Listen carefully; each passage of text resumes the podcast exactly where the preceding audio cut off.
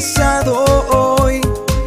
Es tiempo de darle gloria a Él. Un amanecer con el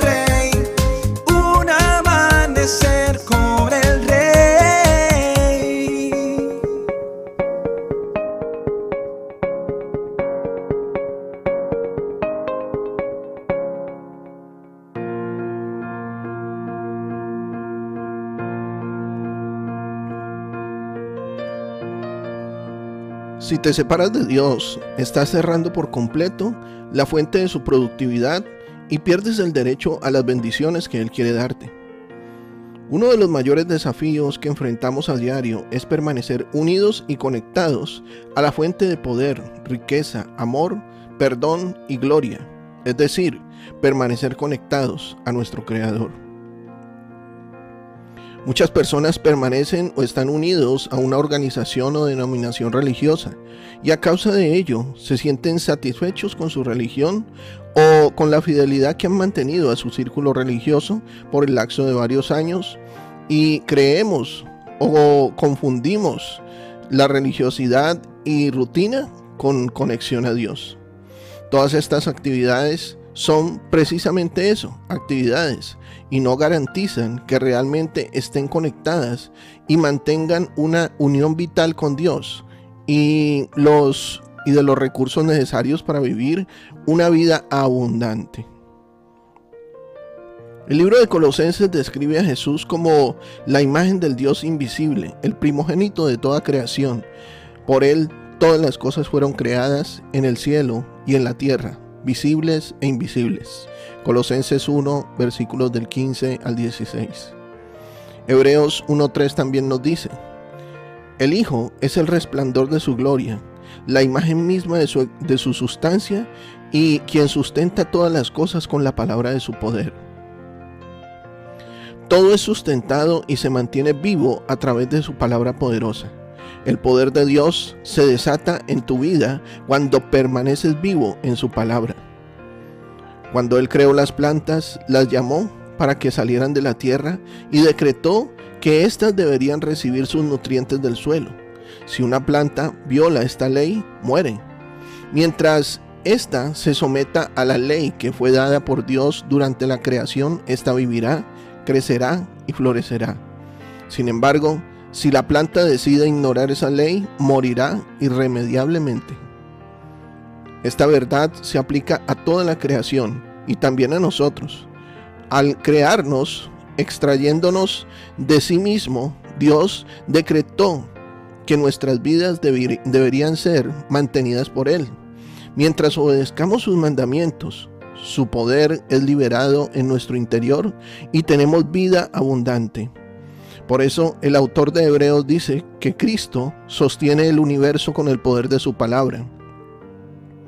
Hay poder en la palabra de Dios si la cumplimos.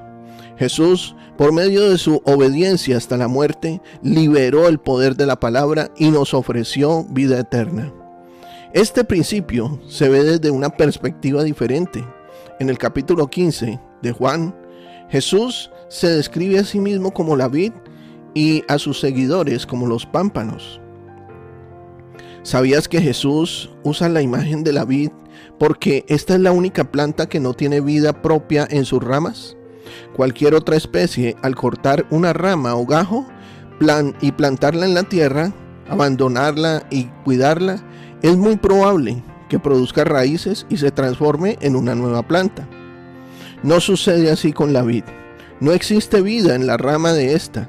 No importa cuán verde y saludable parezca estar, la rama separada de la vid se marchita y muere.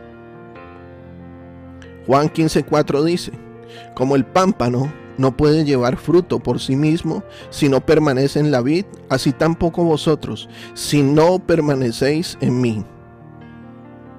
Si nos separamos de Dios, todo nuestro potencial muere. Nuestra necesidad de Dios no es una opción o una alternativa.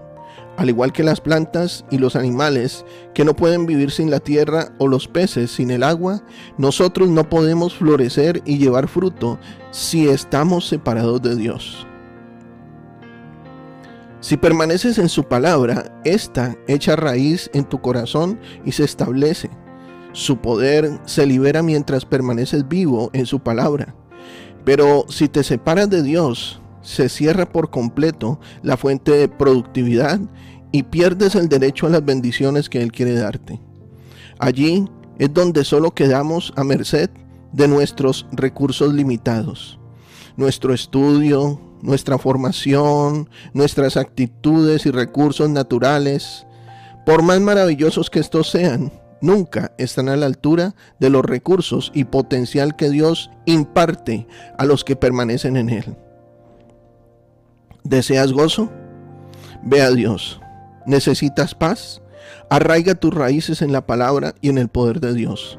¿Necesitas ayuda para controlar tu temperamento?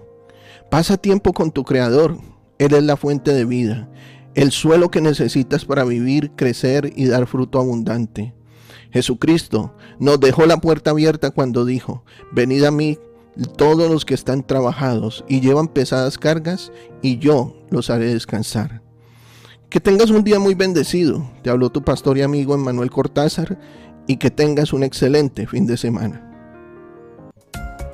Si deseas conocer más acerca de nuestros temas o asistir a nuestros servicios, escríbenos a nuestro correo en la o síguenos en Facebook e Instagram como arroa iglesia en la casa del rey.